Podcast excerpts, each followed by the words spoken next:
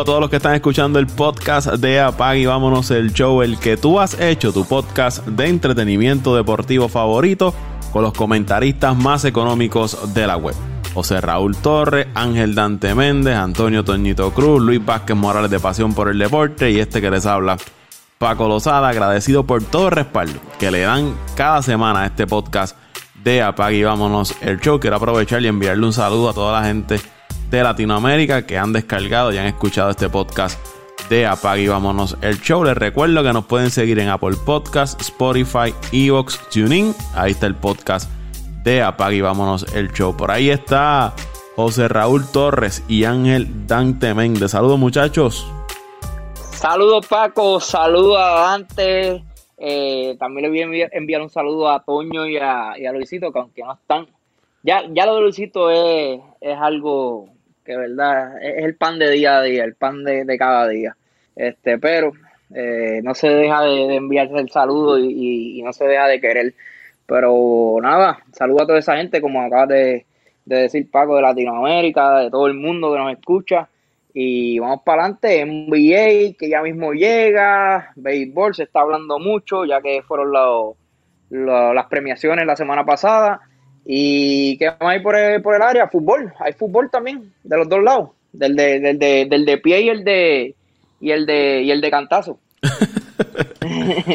oye, oye, antes que siga con Dante, porque eso es bien difícil, por ejemplo, ¿verdad? le puedo traer un ejemplo. Aquí en Estados Unidos es bien difícil de, distinguir lo que es el soccer y el fútbol, porque mayormente todo el mundo lo, lo, que lo, llama fútbol. Entonces, para tú diferenciarlo, tienes que decir soccer o, fútbol americano, ¿verdad? Pero, pues, lamentablemente, este, no sé por qué fútbol americano eh, escogió ese nombre, ya que es un, nombre que proviene de, lo que es el soccer, de lo que nosotros le llamamos el soccer. Dante, Dante sabrá algo un poco de eso. No, básicamente, bueno, antes, antes, antes de contestarte, te saludo para ti, papi, y saludo para Paco, y saludo a, pues, a, a los grandes ausentes. A los soñadores, a los soñadores que viven soñando. Verá, los nuevos cuameños ausentes. Toño y Luisito. ya. Para los que no sepan que Cuameño Acento es el pueblo donde nosotros vivimos, los, los cuameños, para esa gente que nos escucha, la Paco, este, Toño, está, perdóname, oye, te llamé Toño, oye, pide la vuelta, pero, para esa persona que me está escuchando. No, verá, y, obviamente saludo a toda esa gente que siempre saca de su tiempo para escucharnos, eh, como siempre agradecido, y siempre estamos abiertos para escuchar eh, alguna recomendación o cosas que ustedes quieran que nosotros implementemos en el podcast. Pero eh, gracias a todos, gracias a todos en general, de todas partes del mundo que nos escuchan y, gracias por la oportunidad. Pues bueno, para contestarte la pregunta, este, José Raúl, donde único se llama en el mundo este soccer es en Estados Unidos. Eh, a nivel mundial se conoce como fútbol el balompié. Pero como tú dijiste, en Estados Unidos este, se, le daba un poco más de prioridad al fútbol americano, porque para pues, e, el soccer como tal no, había cogido tanto auge como ahora. Por ejemplo, la, la, cepa nueva que viene ahora mismo de norteamericanos, que están jugando en muchas ligas importantes de Europa, eh, son buenos indicios de que, de que el soccer en Estados Unidos sí está subiendo, a pesar de que la liga allá como tal no es considerado una liga importante, la calidad de jugadores que están subiendo ahora mismo, que se, que se están desempeñando en ligas importantes, que son jugadores ya que están cogiendo nombre, que se conocen, eh, pues obviamente le está dando ese pool a la, a la Major League Soccer. Pero sí, este, en cualquier parte del mundo que tú vayas, por ejemplo, aquí se dice fútbol, pero, pero es fútbol, pero se dice fútbol con ese.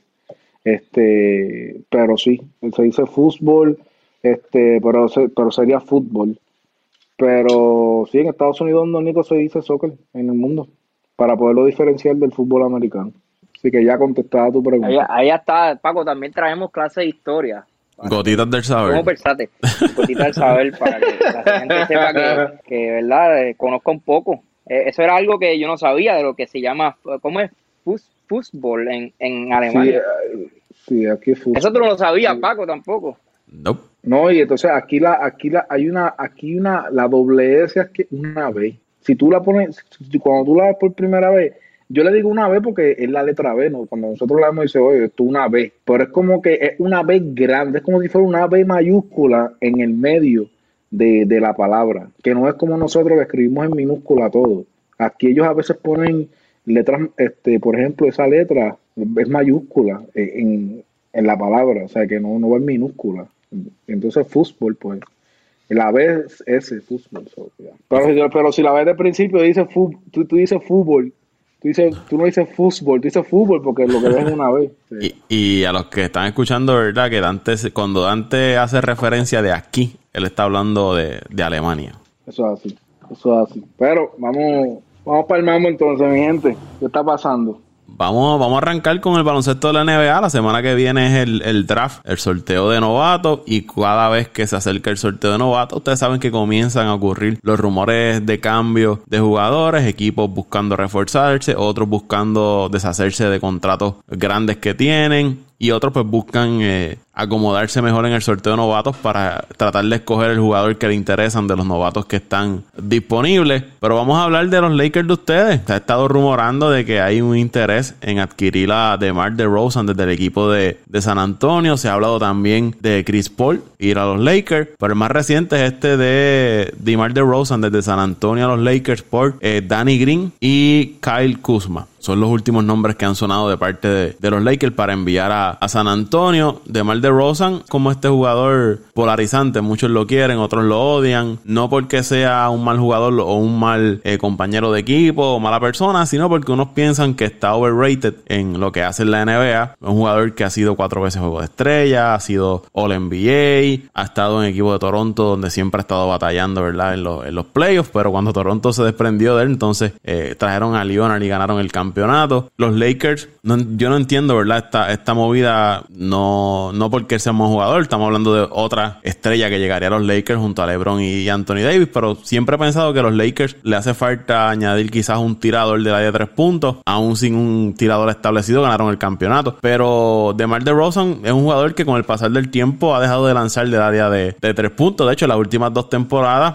ha lanzado menos de un intento del área de tres puntos por juego. Sí es un asesino a, mitad de, el tiro del mid-range. Es un asesino con el tiro de, media distancia, pero el tiro largo no, no, no lo tiene. Es buen pasador, puede pasar muy bien el balón. Hay que ver, ¿verdad?, cómo, cómo se ajusta, pero yo entiendo que LeBron y Anthony Davis tiene la capacidad de, hacer que funcione, pero si los Lakers están buscando ese tirador de la de tres puntos, no creo que DeMar DeRozan sea, sea la opción. Sí, una tercera estrella tendría en ese equipo de, los Lakers. Pero díganme ustedes que son seguidores de, los Laguneros. Pues mira, yo voy a empezar rapidito, este Paco. A mí, pues, en lo personal no me gusta. No me gusta, no me gusta esa movida de los Lakers si es que ellos están buscando eh, a DeRozan, que por lo que he leído, la propuesta salió de de los Lakers, no creo. Eh, te lo digo, para mí, ofensivamente, como tú bien dijiste, sí es un buen tirador de media distancia, pero yo supongo que los Lakers están buscando tiro a larga distancia. Ya de Rosan no tira mucho larga distancia. De Rosan defensivamente tú no puedes decir que es un elemento importante. De Rosan ya ha ido en decadencia en cuanto a esa faceta. Así que no, yo no creo que de Rosan sea la pieza eh, que el equipo necesita y, más cuando tú das a, un Kyle Kuzma que independientemente de la temporada que haya tenido eh, este año, como quiera sigue siendo un jugador joven. Entonces está dando un tirador como Danny Green, que sí, que no es un jugador que te está jugando todo el tiempo 40 eh, o 35 minutos, pero es, un arma que tú puedes traer del banco y pues no, no todos los días te va a hacer el trabajo, pero nosotros bien hemos visto cuando Danny Green este, viene caliente, o sea, no lo para nadie. Se las mete todas, como decimos nosotros. Pero no sé, yo a, mí por a mí no me no no no me gusta.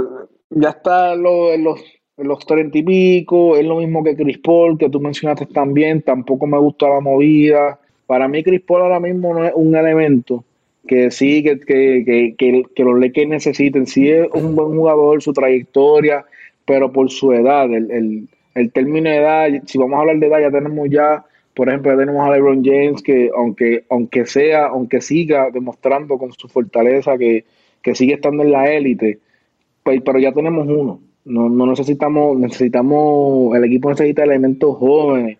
Y yo creo que Chris Paul, o sea, tampoco es ese tipo de jugador. Si tú me dices a mí que Chris Paul es un jugador que va a venir del banco, que te pueda hacer el trabajo, cosa que él no va a estar dispuesto, pues está bien, yo lo cojo. Pero para este tipo de juego de transición que se está creando ahora, que, que, que ha nacido ahora en la NBA, tú traes una persona, un jugador como de Rosen para que te juegue de 35 40 minutos o un Chris Paul y vas a tener un equipo totalmente lento, fuera de, fuera de ritmo.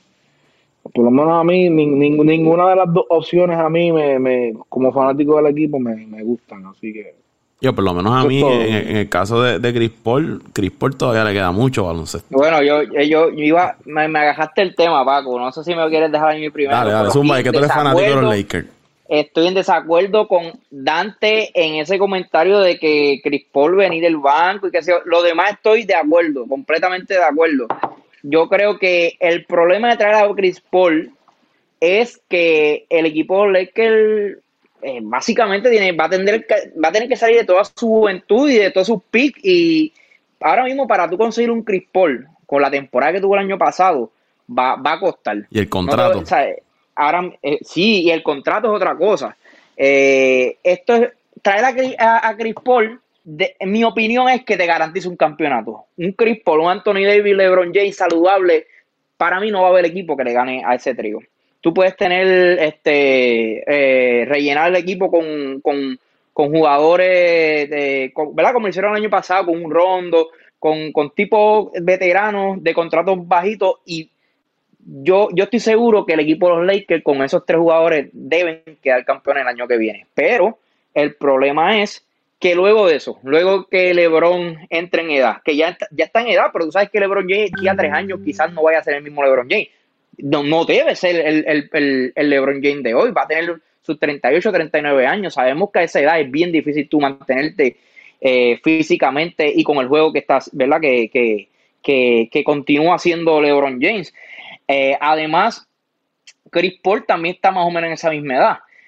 Eh, ¿Cuál será el futuro de los Lakers si deciden darlo todo por Chris Paul? Sí, un campeonato te asegura, pero luego de eso quizás va a tener 10 temporadas eh, en el sótano y, ¿verdad? Como fanático, yo no quisiera tampoco ver a los Lakers allá abajo en el, en, el, en el sótano los próximos 10 años, cuando ya tuviste también un campeonato el año pasado. Eh, yo creo que no, no es la opción.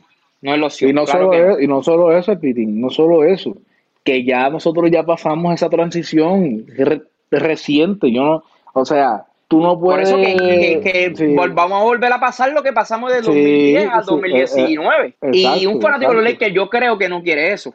Prefiere tener un equipo que, aunque el año que viene no ganen el campeonato, quizás en dos años tampoco, o quizás en la era de LeBron ya no se gane un campeonato porque puede pasar ahora mismo con los, con los Splash Brothers, con estos equipos que siguen subiendo. Va a ser difícil que los Lakers vuelvan a repetir. Pero ya los LeBron hizo lo que tenía que hacer, llevarle un campeonato a la franquicia, volver a poner la franquicia en el mapa. Ahora tú como dueño del equipo, como la, administración de este equipo, lo que tienes que mantener este equipo eh, eh, en, ruta a, a, yo diría, tener varias temporadas consecutivas ganadoras, mantener un equipo ganador, un equipo de playoffs, no importa si no llegan a NBA Finals, pero por lo menos en la pelea, que se, que, que, que entren a, a playoffs, que se batallen con estos equipos, que se mantengan en el stand en los próximos 3, 4 años, en los primeros 5 puestos, diría yo. En, un, en, un, oeste tan difícil, estar en los primeros 5 puestos, eh, yo diría que, es una bendición. Eh, vimos como este año el equipo de, Houston prácticamente terminó sexto, creo que fue, quinto, sexto en las últimas posiciones. Eh, vimos un equipo de Dallas que sabemos que tiene potencial terminando séptimo. Que, que yo creo que el equipo de los que se tiene que basar en no traer una estrella, sino traer jugadores que te ayuden a seguir teniendo temporadas exitosas en los próximos años. De Rosa diría que también más o menos un problema porque De Rosa está entrando en edad, aunque De Rosa mucha gente está comentando de que De Rosa en Toronto, esto y esto, nunca pudo llevar a este equipo a, a más, bla, bla. Pero no podemos comparar a un De Rosa con Leonard O sea, Leonard, sabemos, sabemos lo que es Leonard. la diferencia de Leonard y de Rosan es, es, bastante, pero no deja de ser una ayuda grande de Rosan. A la gente se le olvida que también Lauri estuvo temporadas, perdóname, postemporadas malas cuando Toronto estuvo en, en las playoffs, que no pudieron pasar a, LeBron James. Creo que dos años consecutivos perdieron vía barriga con, con LeBron James. No solamente era de Rosan, sino el mismo Kyle Lowry. A la gente también se le olvida que ese equipo de Toronto que quedó campeón, tuvo un Van Vliet que no lo tenía en los años anteriores, tuvo eh, el otro, el otro Gal Powell, tuvo un Lowry que no se había visto en las postemporadas pasadas y en esta postemporada, en el año de campeón, eh, ¿verdad? Pudo, pudo hacer el trabajo. Tuvo un gasol que trajeron en, en, cambio. ¿Sabes? De Rosa no tuvo esa ayuda que, que, ¿verdad? Leonard también tuvo. No estoy diciendo que Leonard, para mí Leonard es mucho mejor que De Rosa, pero también a Leonard le construyeron un, mejor equipo del que tenía De Rosa en esos momentos. Así que los dos, yo diría que no son los jugadores ideales ahora mismo para los Lakers, pero De Rosa es un jugador bastante, eh, yo diría bastante bueno, un buen anotador que puede ayudar a muchos equipos. Y me atrevo a mencionar que uno de los equipos que puede ayudar es mi equipo del este, los Milwaukee Bucks. ¿Por quién, ¿Por quién lo daría? ¿Qué darías por él? Bueno, yo daría, al, menos van a pedir a un Blexo y otro jugador más, que quizás sea el Divichencho, que me va a doler porque es uno de mis jugadores favoritos, pero para tú traer algo bueno, tú sabes que tienes que soltar bueno. Y, la gente está equivocada, Blexo vale mucho, lo que pasa es que Blexo no cae en el sistema de, de, Milwaukee, pero Blexo puede hacer el trabajo en otro equipo y puede hacer mucho mejor trabajo de lo que, de lo que está haciendo en, Milwaukee. Y a la gente también se le olvida que Bledsoe es uno de los mejores gares defensivos de la liga. Quizás no tenga el tiro, pero está, lleva anotando yo no sé cuántas temporadas, más de 15 puntos por juego. Para un gar es muy bueno. En los años en Phoenix llegó hasta a anotar hasta 20 puntos por juego y su defensa es muy buena. El problema es que en Milwaukee ya tú tienes un Gianni ya tú tienes unos jugadores que, se le hace difícil eh, anotar desde, desde, el área de tres, desde distancia. Y entonces tener un Bledsoe no te ayuda en, ¿verdad? En, ese, en esa ofensiva. Por eso es que Bledsoe no, no cae, y vuelvo y digo, no es que es un mal jugador, pero no cae en ese sistema. Por eso es que Milwaukee debe salir de Bledsoe y conseguirse un gal que, que sí anote la bola de, de larga distancia.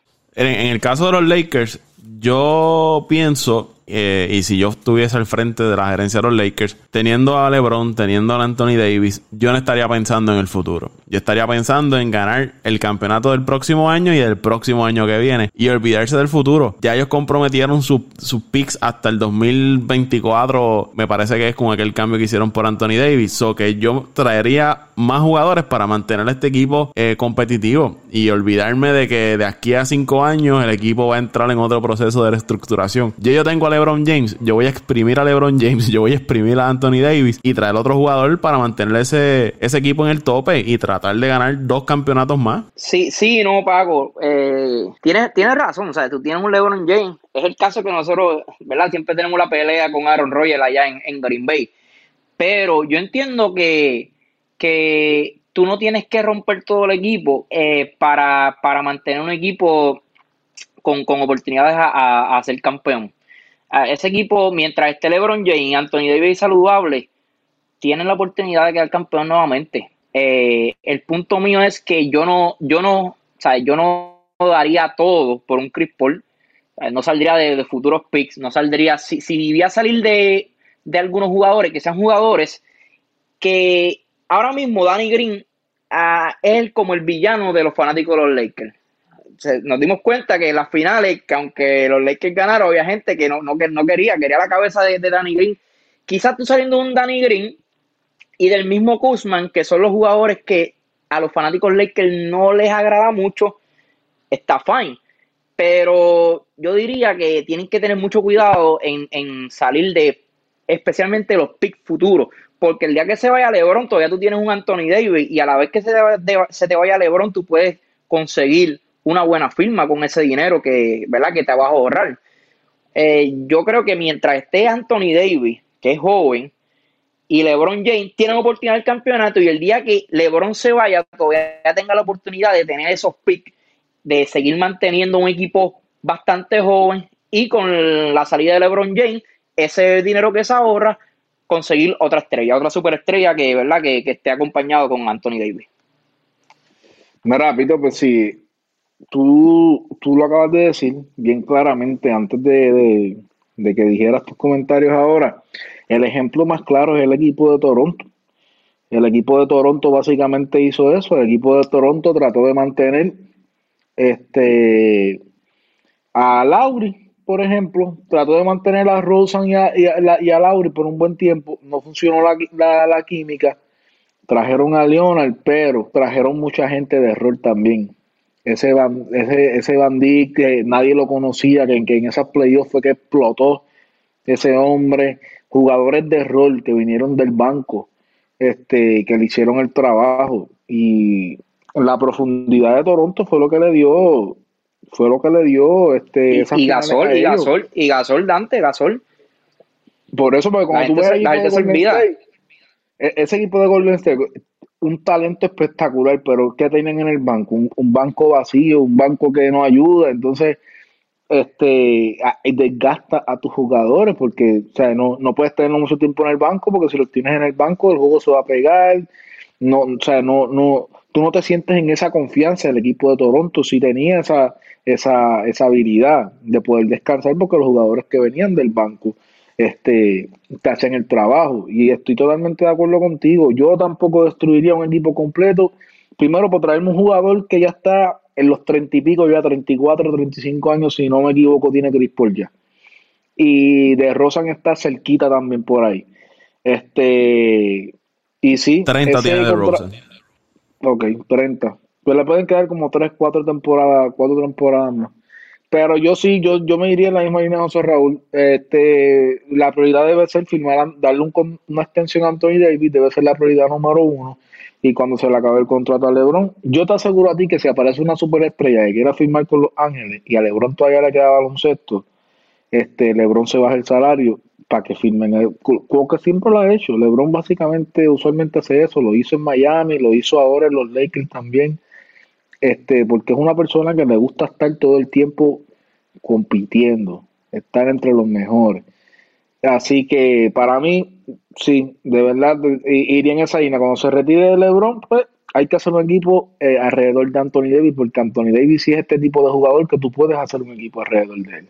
Porque es de estos pocos jugadores que, que tú puedes empezar de cero.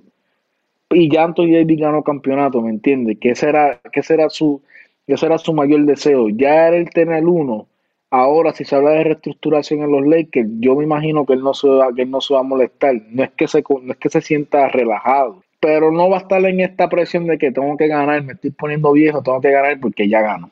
Que ya la mentalidad del, ya, la mentalidad de él como jugador puede cambiar un poco porque dice, mira, me siento bien aquí, este, vamos a ver cómo este nuevo proyecto funciona, yo voy a ser la raíz de este proyecto, porque dime tú, estuviste con LeBron James, tan pronto se vaya LeBron James, tú vas a ser la raíz de ese proyecto. Yo, yo me quedo, yo gané título, ¿entiendes? Esa segunda fase va a ser bien importante si los Lakers quieren extender eh, y mantenerse competitivos. Porque yo te digo la verdad, yo no quiero ver a los Lakers otra vez 10 años otra vez, ay bendito, no entrar, mira ese récord.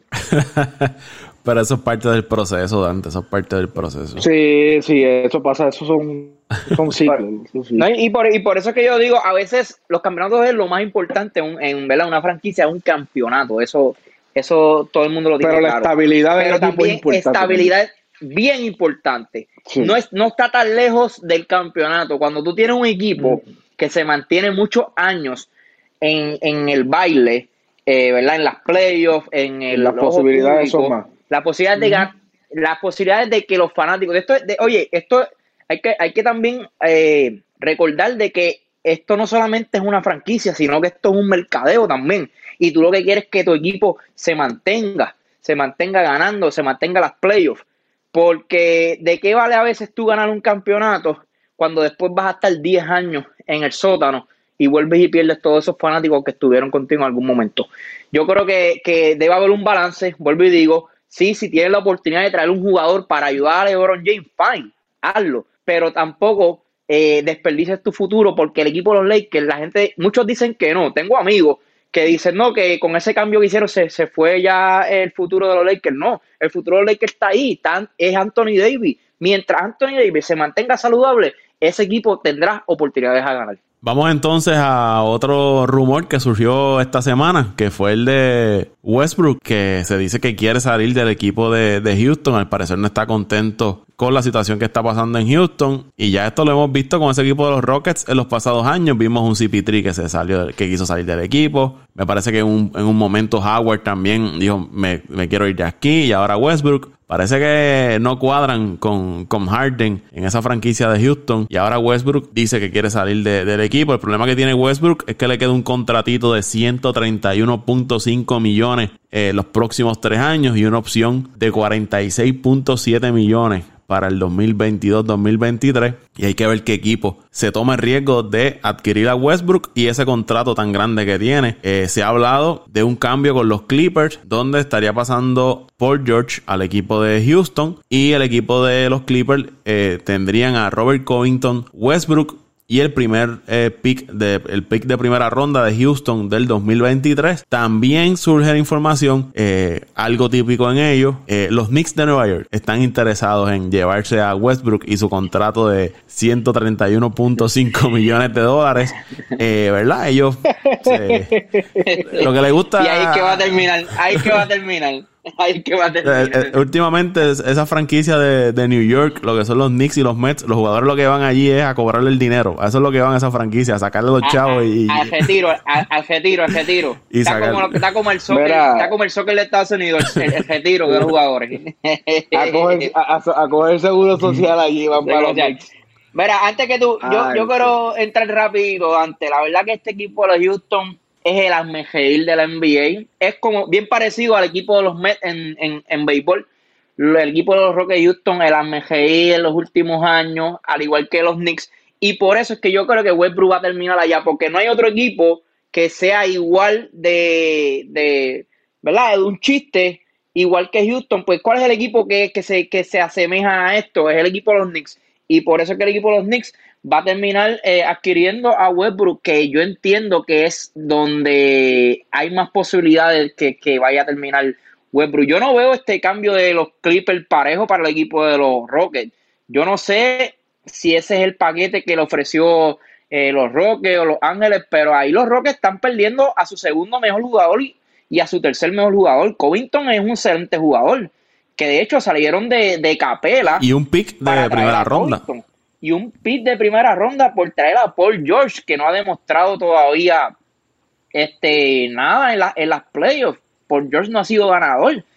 Y, y dar toda esa cantidad, eso me, eso me está bien raro. La verdad que si yo fuera este, eh, este, a presidente de, la liga o de cualquier liga, yo no aceptaría un cambio de ese, de ese nivel. ¿verdad? Está, yo lo veo bien desnivelado. Eh, nada, el equipo de Houston se sabía. La verdad que es que traer a Westbrook, eh, ser parte de este equipo Houston que ya había tenido problemas en el pasado, que con Chris Paul no pudieron ni ganar. Chris Paul que es un jugador mucho más maduro eh, en la cancha que el mismo Westbrook. Eh, no pudo, esta combinación de Westbrook y, y perdóname, Harden y, Chris Paul no pudo llegar a una, NBA Final.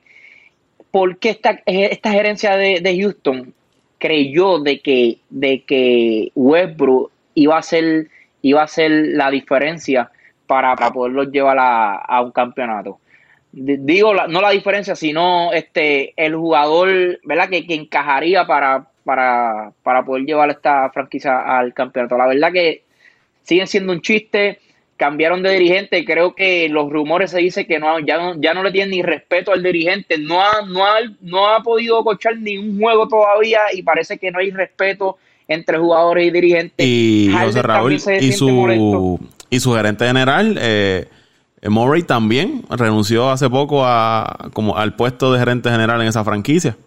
Mira, yo estuve hablando con un fanático de Houston que trabaja conmigo y, mi recomendación es que el equipo de Houston tiene que olvidarse de, de, ganar este año y los próximos años. Tiene que empezar una reestructuración y aprovechar que tiene un Westbrook y un Harden que valen, ¿sabes? No estamos diciendo que Westbrook es un mal jugador, claro que no.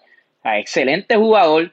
Y, y, de hecho, si llega a Nueva York, fuera de relajo, yo creo que, que tiene, tiene la oportunidad de llevar hasta Nueva York a unas playoffs, que sería, ¿verdad? Para la franquicia, hasta, en este momento sería bastante, bastante bueno e interesante ver a Westbrook en Nueva York, la gran manzana, porque sabemos que va, lo que se va a tirar un par y él está allí solo, la va a tirar, la va a pasar, la va, va a coger el rebote, sabemos que va a hacer todo. Triple doble todas las noches. y, los, fanáticos de los Knicks brincando y gozando con. Brincando y gozando, claro. Aunque tengan 10 y 70. los cogen de bobo, los cogen de bobo así. Westbrook, ya la gente va a empezar a comprar jersey de Westbrook, vamos para las finales, vamos para aquí, para allá. Con Westbrook, tú trayendo a Westbrook a Nueva York, haces el mercadeo desde el año porque, yo sé que los fanáticos, uno es Luisito, Luisito se va a comprar una jersey rápido de Westbrook, gastando 200 dólares en, en, camisa, va a coger un viaje de Puerto Rico a Nueva York, va a sentarse en primera fila detrás del dogado, detrás de, ¿verdad? del banco del equipo de Nueva York, y ahí Luisito desperdició mil dólares para ver a Nueva York entrando por quizás en una octava posición. ¿Entiendo lo que te quiero decir? Sí es buena, sí es buena la adquisición del Westbrook en ese, en ese aspecto Ah, dime, dime antes. Eh, eh, ¿En qué aspecto? Cuando, tú llamas a Luisito, Luisito, ¿qué está pasando? ¿Cómo, está el juego? Hacho, papi, el juego está brutal. Hacho, ya, y Webro lleva 50 ya. ¿Y cuándo está el juego? Por 30 abajo. Pero ellos se conforman con eso, ellos son felices con eso. Por eso te digo que esos fanáticos de Nueva York, tú los convences de, verla bien fácil y, se, se ponen contentos, al igual que el de los Mets, porque son iguales, son iguales los mismos fanáticos. Este, pero nada, eh, siguiendo con el tema, yo creo que, el equipo de Houston tiene que olvidarse de, este año y, cambiar a Harden, cambiar a Westbrook, conseguir todos los picks posibles. Y es un equipo que está entrando en edad. Que está entrando en edad. Y, y Paco, ¿sabes? Como yo le dije al amigo mío, fanático de Houston, ustedes se creen que ustedes le pueden ganar a unos Lakers, a unos Clippers, a un Denver, a un Dallas que viene por ahí. Golden State. Un Golden State ¿sabe? Está el mismo Portland cuando está saludable. Se les puede hacer difícil a ustedes, ¿sabe? Ustedes tienen que olvidarse ya de, de, que Harden los puede llevar a usted cambiando. Olvídense de eso. Cambien a Harden, cambien a Westbrook, traigan picks para que de aquí quizás a tres o cuatro años tengan un equipo nuevamente competitivo. Antes de ir con Dante, eh, Westbrook 31 años, Harden 31, Eric Gordon 31, Covington 29, PJ Tucker 35, los principales jugadores ya están sobre los 30, cerca sobre los 30 años de edad y con contratos eh, inmensos. Eric Gordon se está echando cerca de 17 millones de dólares al año. Eh, Covington está cerca de los 13 eh, y Westbrook y Harden pues tienen supermax en sus contratos. Que yo no sé, no sé qué va a pasar con ese equipo de, de Houston, pero ya son años y años intentando, intentando, intentando, moviendo jugadores, trayendo jugadores, pero algo pasa que no, ese paso extra no, no le están dando. Y como dice José Raúl, en el oeste la competencia va a estar bien dura y hay equipos que se están preparando y como dice un equipo como Dallas, que es joven, que viene subiendo por ahí. Eh, Phoenix, vimos lo que, lo que hicieron en la burbuja, vamos a ver, ¿verdad? Si eso se, eh, se traspasa a una temporada regular y un equipo joven. Que siguen reforzándose, vamos a ver qué pasa. Dante. Pues mira, este equipo de los Clippers es la misma línea que el equipo de, de, Houston, de las reír. O sea, todos los años distintos quieren implementar algo nuevo en el equipo todos los años. O sea, quédate ya con la base que tiene. Este equipo a nivel de calidad debe ser el equipo más completo de la NBA. ¿Cuál es la presión ahora de tú querer cambiar para traer a Russell Westbrook? es, que yo, es que yo no me quiero ni imaginar la pela que cogerían los Clippers si ponen a Westbrook y a juntos a jugar. O sea, cuando yo vi el cambio de Westbrook a Houston, a mí pues no me... Sí, qué bueno, pues se fue para allá, pero no, nosotros como fanáticos de los Lakers, a mí no me hizo como que, ya, este equipo de Houston va a estar, ya esa fórmula y esa película la vimos anteriormente e, en, en Oklahoma y no funcionó. La misma película, la vimos pero con diferente, con diferente uniforme. No funcionó. ¿Cuál iba a ser la diferencia ahora? Eh, fue peor porque tú tienes dos jugadores que le encanta aguantar la bola. Tú no puedes tener dos jugadores que le encanta aguantar la bola en, el, en los mejores cinco en la alineación regular. A Westbrook le encanta aguantar la bola. Y a Harden le encanta aguantar la bola. Entonces, si tú me estás, si tú me quieres decir a mí, si no, se están buscando a Westbrook para cambiarlo por Paul George, porque este el Westbrook bueno, es mejor en playoff que, que, Paul George, pues tú puedes decir, pues está bien, pues vamos a ver. Pero es que ni una ni la otra. O sea, Westbrook es este tipo de jugador que tiene muchas habilidades, pero no sé por qué nadie lo quiere. Nadie lo quiere en el equipo. Si tú me dices a mí, yo no lo quiero ni regalado. Yo no quiero a Westbrook ni regalado.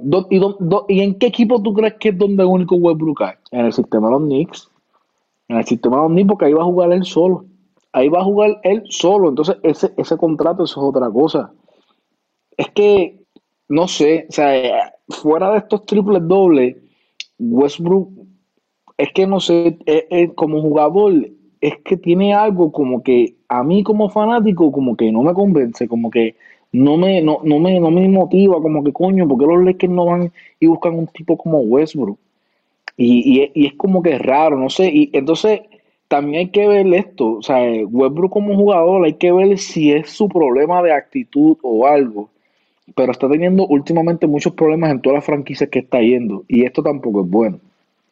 O sea, son jugadores que no, que, no pueden mantener una estabilidad tampoco en, en, en, franquicia, entonces yendo de una a otra, de una a otra, entonces así tú no vas a encontrar tu estabilidad, porque realmente no vas a encontrar tu estabilidad.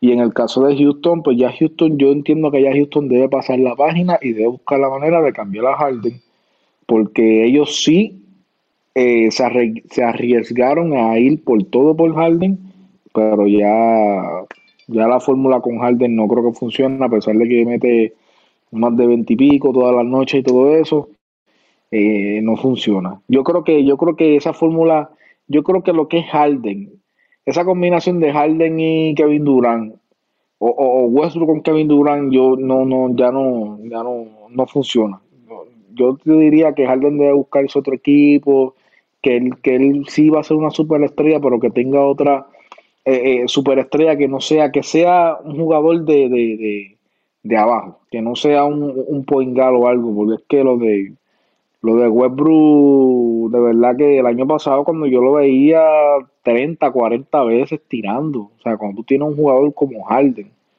y ese equipo de Houston que tiene muchos tiradores, tú tienes que buscar, tú no puedes traer el sistema de Oklahoma para el de Houston, porque es que los jugadores no son los mismos. Entonces eso fue lo que quiso hacer este Westbrook. Y ahí fue, ahí está el resultado de esa temporada tan fatal que tuvo Houston, que todo el mundo se creía que iban a estar en los primeros tres puestos peleando por los primeros tres puestos. Y mira dónde quedaron. Pero sí, yo me imagino que el lugar preferido yo lo mandaría a los Knicks, de verdad. ese sería el único equipo que yo te diría que encaja. Se dice que puede ser Miami, se dice que puede ser este los mismos Bucks de José Raúl, pero yo de verdad que entiendo, si los Clippers le están pensando hacer ese cambio por Westbrook, yo te diría que, que, están cometiendo la locura de la vida. Y ya para terminar con este tema de Westbrook, hay que señalar que uno de los equipos que, se ha, que ha mostrado interés en adquirir a Westbrook es el equipo de Charlotte. Y es que hay una conexión ahí. Está Michael Jordan al frente de ese equipo y Westbrook pertenece al Jordan Brand. Pero hay que ver si Charlotte está dispuesta a sacrificar el futuro de la franquicia con un draft, eh, no este draft que viene, sino el draft del próximo año, del 2021 que se dice que en cuestión a talento es mucho mejor que este draft que va a ocurrir ahora. Y hay que ver si el equipo de Charlotte está dispuesto a salir de jugadores jóvenes que tienen la plantilla y de picks para el futuro para traer a Westbrook a la franquicia. Pero veremos qué pasa con Russell Westbrook y los Houston Rockets. Vamos a dejar ahí la, NBA. Vamos a hablar del béisbol de la Grandes Ligas en estos minutos que nos quedan. Eh, ¿Vieron la noticia de los Marlins que anunciaron a Kim Como su nueva gerente general? La convirtieron en la primera mujer y la primera gerente asiático-americana de las Grandes Ligas. Ella ha sido vicepresidenta senior de operaciones en, de béisbol en Grandes Ligas y se ha desempeñado como asistente de gerente general de los Yankees y los Ángeles Dodgers. Sigue los Marlins haciendo historia con este nombramiento, que entiendo que no es uno cosmético, ¿verdad? Y, de estos de relaciones públicas, porque los Marlins lograron ir a playoffs en esta temporada corta y es una mujer que está preparada, que tiene eh, eh, experiencia ya en el béisbol de las grandes ligas y le dan la oportunidad de ser gerente general de este equipo joven que quizás está buscando añadir piezas que los lleven a dar el paso eh, más allá de, cualificar a playoffs y eliminarse en un juego de wild card o en primera ronda, que va a tener una tarea interesante. Kim En como la nueva gerente general del equipo de, los Marlins y será la, la, mujer de mayor rango en operaciones de béisbol entre los 30 equipos de la liga. También trabajó en la oficina de las Medias Blancas de Chicago. Comentario de, de ustedes sobre este nombramiento. Bueno, este Paco, lo primero que te quiero decirle es que no me tienes que acordar que los Marlins entraron a playoffs. Ah, ¿verdad? Que, a ti te eliminaron. Estuvo completamente bien fuera de lugar, estuvo ese comentario. Así que a mí, por lo general, no me interesaba que dijeras que habían entrado a playoffs. Pero no, este, fuera de broma. Ahora, en serio, bueno, la, esta muchacha tiene, o sea, eh, su resumen está ahí. No ha estado, ella no ha estado trabajando, ha estado trabajando con dos, con dos de los equipos más históricos de las grandes ligas. Este, lleva ya cerca de los 30 años en el ambiente de béisbol. Así que es una persona, una más que una veterana ya en, en, esto del béisbol. Y yo me imagino que toda esa experiencia que ella adquirió la va a implementar ahora, ya obviamente pasando de asistente a ser gerente general. Eh, muchas cosas tuvo que haber aprendido de esa de esas dos grandes franquicias como son los Yankees y como son como son los Dodgers y en el corto tiempo que estuvo con las medias blancas este pero sí va a ser bien interesante ver y esto esto es bueno también que se abre se abre un poco el, el, libro de, de, salir fuera de la rutina y para, para que se vea que también o sea que hay, hay, personas, por ejemplo, en este caso, mujeres que ya, quién sabe, a lo mejor ella no, no nunca jugó béisbol, pero sí tiene el conocimiento para esa posición. y, que, a las mujeres les gusta el deporte, a las mujeres les gusta y participan en el deporte también. dímelo, a mí que, que mami, chach, cuando me llama para hablar, para, para, hablar de, de, pelota, hasta ahí dos horas y muchacho, en esta playoff tú tenías que escucharla, hablando ah, mira esto, diciendo que, que es fulanito y que es buen dirigente. Ese tipo no sabe lo que está haciendo. es verdad, es verdad, le gusta, le gusta. Hay muchas mujeres que le gusta el béisbol y bueno, esto es, este equipo de los Marlins está buscando este establecerse ahora, eh, no solo un equipo de un año y para afuera, lo que estábamos hablando ahorita, este equipo de los Marlins es de esos equipos que hacen equipo por un año y al otro año ganan y se rompen. Este, yo creo que ahora esta muchacha puede, puede, ella, ella, jugó softball para la Universidad de Chicago en el 1990. Tuvo cuatro años jugando eh, softball ahí en la Sí, y, y, empezó, ella empezó desde el 90. Desde el 90 ya lleva en este ambiente ah, bueno, 30 años. Sí, como asistente del director de operaciones de las Medias Blancas. Comenzó en los 90. o sea que no es una persona que, que que empezó los otros días, como decimos nosotros. Así que nada, desearle éxito, desearle éxito, a pesar de que me eliminaron. No guardo rencor, el año que viene otro año. Después que no hayan sido los medios, yo estoy bien. Así que no guardo rencor, no, no, que mucho éxito. Y vamos a ver, vamos a ver qué, qué, qué, nos, qué nos espera la próxima temporada en el béisbol de la Grandes Liga. Y, y es la primera y posiblemente no será la última ahora comienzan a abrirse más oportunidades para las mujeres en el béisbol y en el deporte general. Entiendo, tengo que verificar el dato, pero me parece que es la primera mujer que ocupa un, un rango, un, puesto así de alto entre las ligas profesionales en Estados Unidos. Sí, creo que sí, creo que es la primera. Yo estaba leyendo algo así ahorita, pero si no me equivoco, creo que sí, creo que sí.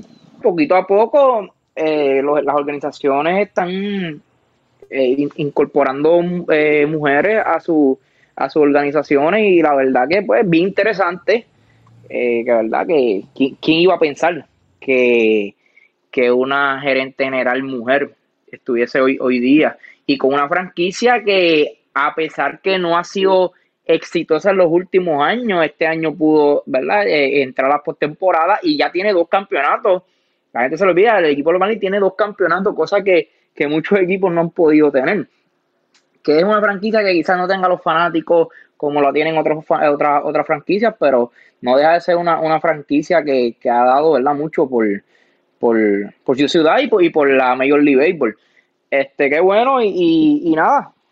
Eh, veremos también, oye, en Puerto Rico también lo vimos, donde una mujer juega en la Liga AA de, en la Liga de, de Béisbol de Puerto Rico y se seguirá viendo, Paco. Y qué bueno, ¿verdad? Por las mujeres y qué bueno por el deporte y qué bueno por el béisbol también, porque yo sé que esto va a ayudar a que muchos fanáticos, especialmente mujeres, sigan involucrándose en el béisbol, que muchas de ellas a veces dicen, ah, ese deporte es aburrido, pero quizás ahora, cuando vean mujeres envolviéndose en, puestos como este, quizás le llame la atención y empiecen ¿verdad? A, seguir, a seguir lo que es el béisbol. Antes de irnos, eh, en estos días la comienzan los rumores en el béisbol de las grandes ligas. Y vi por ahí, José Raúl, que tus Yankees están buscando salir de, de Gary Sánchez. Habían mostrado interés en Yadier Molina. Los Cubs habían también visto por ahí, Dante, salir de Kimber, salir de Hayward, entre otros. Eh, los Yankees habían mostrado interés aparentemente en Yu Darvish. Ya comienzan los rumores a surgir en el béisbol de las grandes ligas. Hay una lista de agentes libres bastante interesante,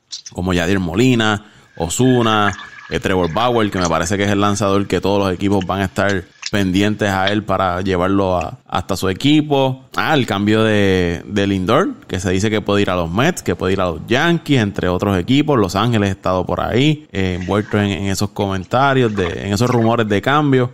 Los Yankees salen del Kraken, eh, José Raúl. Bueno, Paco, antes de, de, ir con mis Yankees y con Gary Sánchez, este, quiero, quiero traer ¿verdad? Una, oración, una pequeña oración para que Dios nos ilumine y que Lindor no llegue a los meses, por favor, porque si no, a este muchacho se le va a ir la cajera por completo. Este,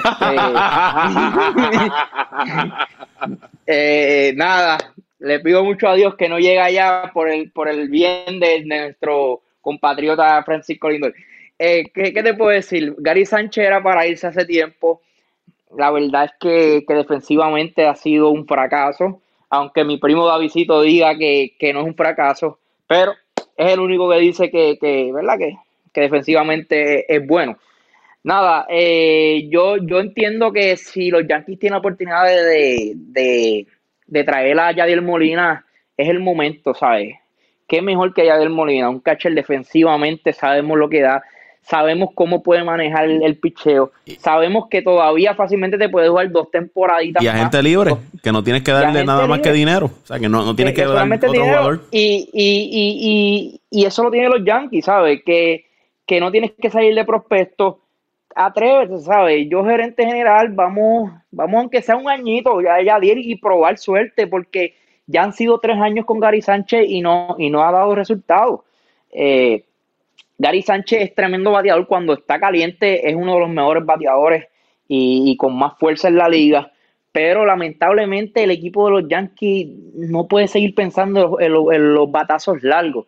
Tiene que ir buscando esas debilidades que ha tenido en los últimos años y ha sido una de ellas la defensa en la receptoría y el picheo iniciador. Y pues yo creo que, que en bateo Oye, también DJ Lemayo todavía no ha firmado, que eso es algo que me preocupa. Tienen que tratar de, de firmar a DJ Lemayo. Y rechazó la oferta eh, cualificatoria. pero era, era, era, de verdad, era, era de esperarse. ¿Sabes? Un tipo de DJ Lemello que lleva dos años metió las conversaciones como MVP, no iba a aceptar un, una temporada de 18.5 millones. ¿Sabes? Eh, yo creo que eso era de esperarse. Eh, el momento, el momento, ¿sabes? póngase los zapatos de DJ Lemello que reciba esa cantidad de, dinero, que acepte esa cantidad de dinero, 18.5 millones, y tenga por mala suerte una lesión este año y luego no pueda conseguir un contrato grande, ¿sabes? E, eso se cae de la mata. Dile Mejio está buscando al menos cuatro años de contrato porque los vale y se los ha ganado. Pero yo, yo, yo tengo mucha fe de que los Yankees lo van a firmar, pero, pero también tengo mucha fe de que van a traer un catcher defensivo que esperemos que sea Yadier Molina, y tratar de cambiar a Gary Sánchez, por, Sánchez, perdóname, por un lanzador, o quién sabe por, ¿verdad? Por, otro jugador, por un, yo diría un outfield, un, un jugador del cuadro, un, un, bateador que es más a base. No, no un bateador de fuerza porque ya lo tenemos. Tenemos un Stanton, tenemos un George, tenemos bastantes eh, bateadores que, que, que pueden traer carrera. Lo que necesita el equipo de los Yankees, y digo, es defensa en su receptoría, lanzadores y y quién sabe, hasta el mismo relevista nunca está de más en el béisbol que estamos jugando hoy en día. Antes de ir con Dante, los receptores que están disponibles vía agencia libre, GT Real Muto, James McCann, Yadier Molina, Kurt Suzuki, Jason Castro y Mike Zunino son algunos de verdad de los nombres que están disponibles como agentes libres. Bueno, Paco, este me, uno, me uno a, la cadena de oración de, de Pitín. Eh, oremos porque, porque Francisco Lindor no desperdicie su carrera en los Mets de Nueva York. Pero, eh, fuera de la broma, si los Mets con esta nueva gerencia tratan de ir por Lindor y por Limagio, sería un buen comienzo. Esto sería, esto y Yadier, se ha hablado de Yadier también. Estos serían unas firmas que pondrían a ese equipo en el mapa, en términos, en términos generales. Ya con, ya con un Alonso, este, con un picheo que si se mantiene saludable, que la, palabra saludable no existe en ese equipo de los Mets, si se mantienen todos los años, yo escucho a, Luisito y a Toyo, todos los años, si el, sí, si el picheo se mantiene saludable, sí, sí, pero nunca tan saludable. Pero si se mantienen saludables, debe ser un, equipo competitivo. Pero tú tienes que, o sea, esta gerencia de los Mets tiene que salir este año el, la, prioridad debe ser el imagen, debe ser el, jugador que deben salir a buscar. Porque es un jugador que ha demostrado, lo demostró en, en, una franquicia grande como, como la de los Yankees, una franquicia grande y una franquicia que presiona. Y Limagio no tuvo ningún tipo de presión en ese equipo de los Yankees, como si estuviese jugando en Colorado todavía, que allí no hay, no, no hay presión. Así jugó, así jugó estos pasados años este DJ así que el valor de él subió, como dice José Raúl, los Yankees, esto debe ser también este primordial. Este jugador es uno de los jugadores importantes en ese equipo, así que debe ser de las primeras prioridades firmar, traer ese jugador nuevamente por, por más años, ya serían 3, 4 años. Pero si no, yo te aseguro a ti que los Mets van a estar en la pelea por él, porque es tremendo, tremendo jugador, este versátil, y a eso tú le añades, por ejemplo, a un Francisco Lindor, pues, o sea, va a convertir ese equipo de los menos equipo competitivo. Pero este, esperemos que Lindor cuando vea ese nombre los Mets digan, nah, yo para allá no voy, este, me voy para otro equipo, prefiero irme para los Marlins, o qué sé yo. Pero vamos a ver, los cachorros también están ahí un poco agresivos, estamos buscando salir de uno que otro contrato este, para buscar el espacio salarial. Y nada, la prioridad debe ser este darle la extensión a Javier Valle, debe ser la prioridad ahora mismo. Y luego de eso, lo demás es historia. Después hay que sentarse a ver en qué, si estamos en modo de reconstrucción o si estamos en modo de, de, de seguir batallando por la división. Así que yo te digo la verdad, si yo, si este equipo de los Cops puede salir de varios de contratos, yo, yo me tiro al charco con Bauer este año, cuanto lo que quiera. Bauer no se le, es, un, es un lanzador saludable, no se lesiona mucho.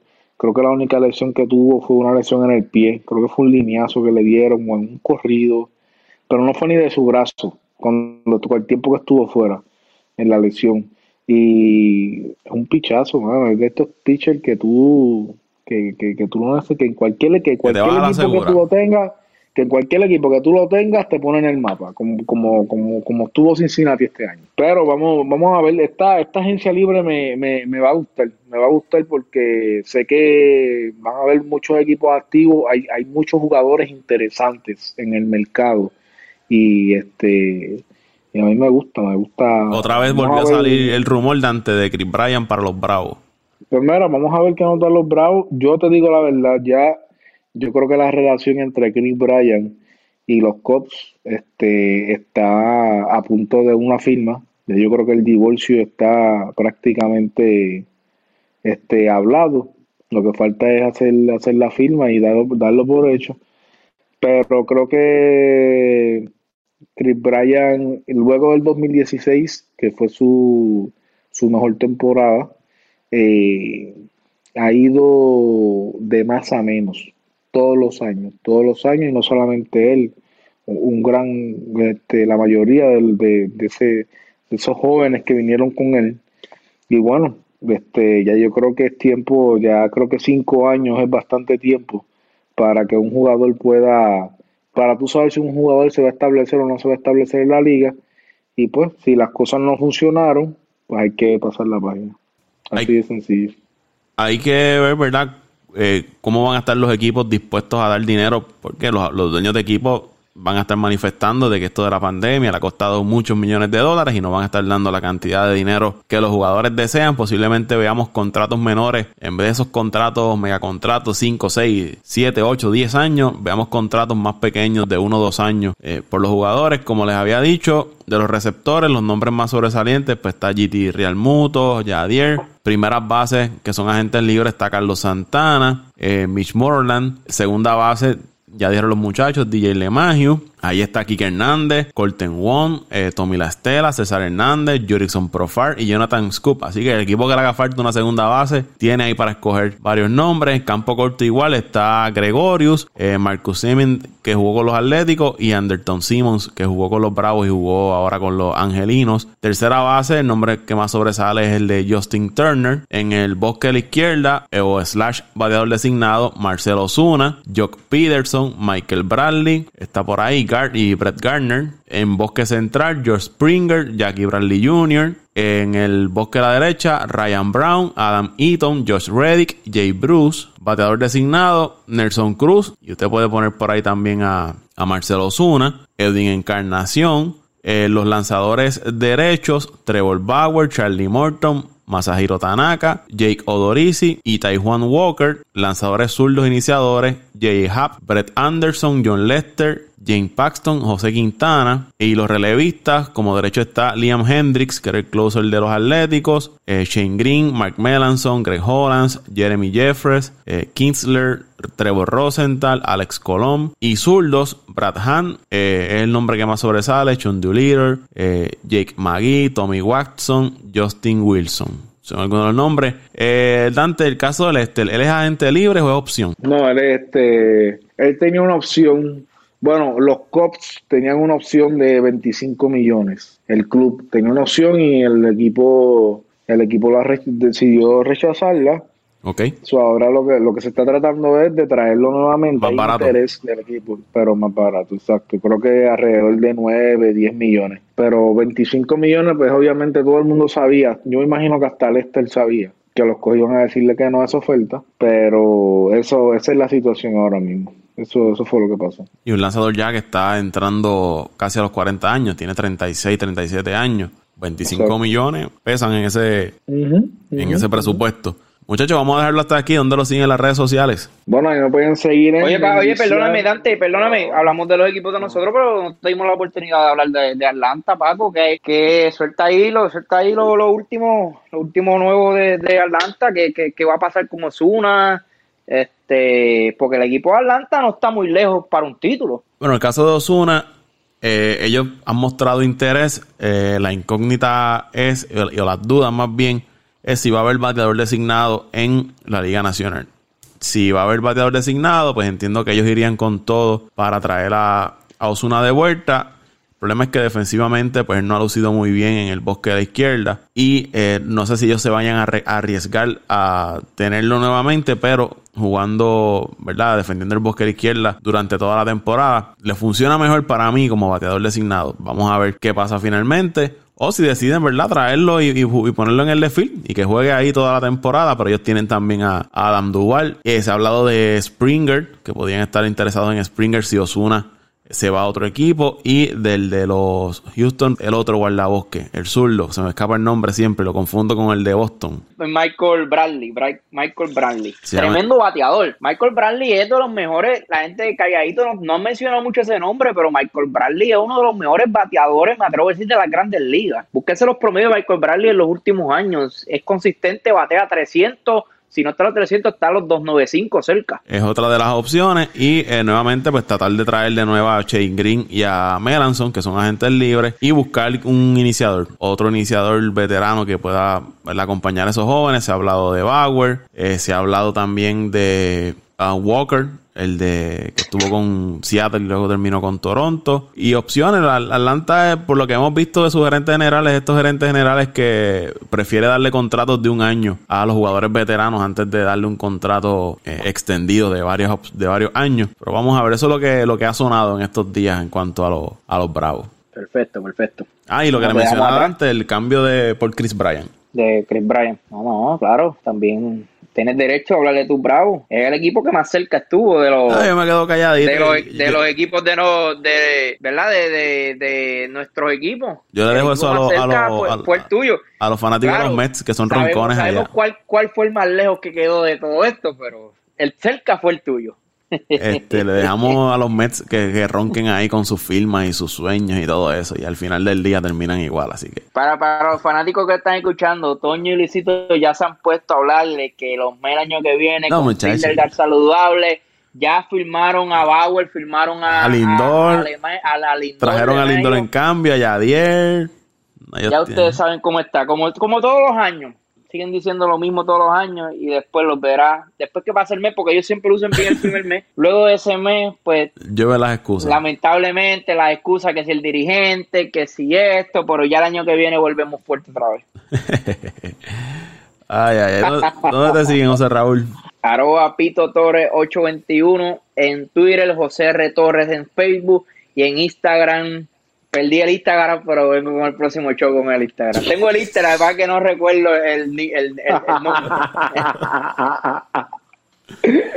Qué duro, Piti. Ay, mi madre. Eh, a mí me consiguen, como siempre, en Twitter, arroba mendiciano underscore 89. Ahí estamos siempre, hermano. De vez en cuando estamos ahí hablando de todo un poco. Ahí me siguen arroba Paco Lozada PR en Twitter, arroba Paco Lozada PR en Twitter. Será hasta la próxima. vámonos el show.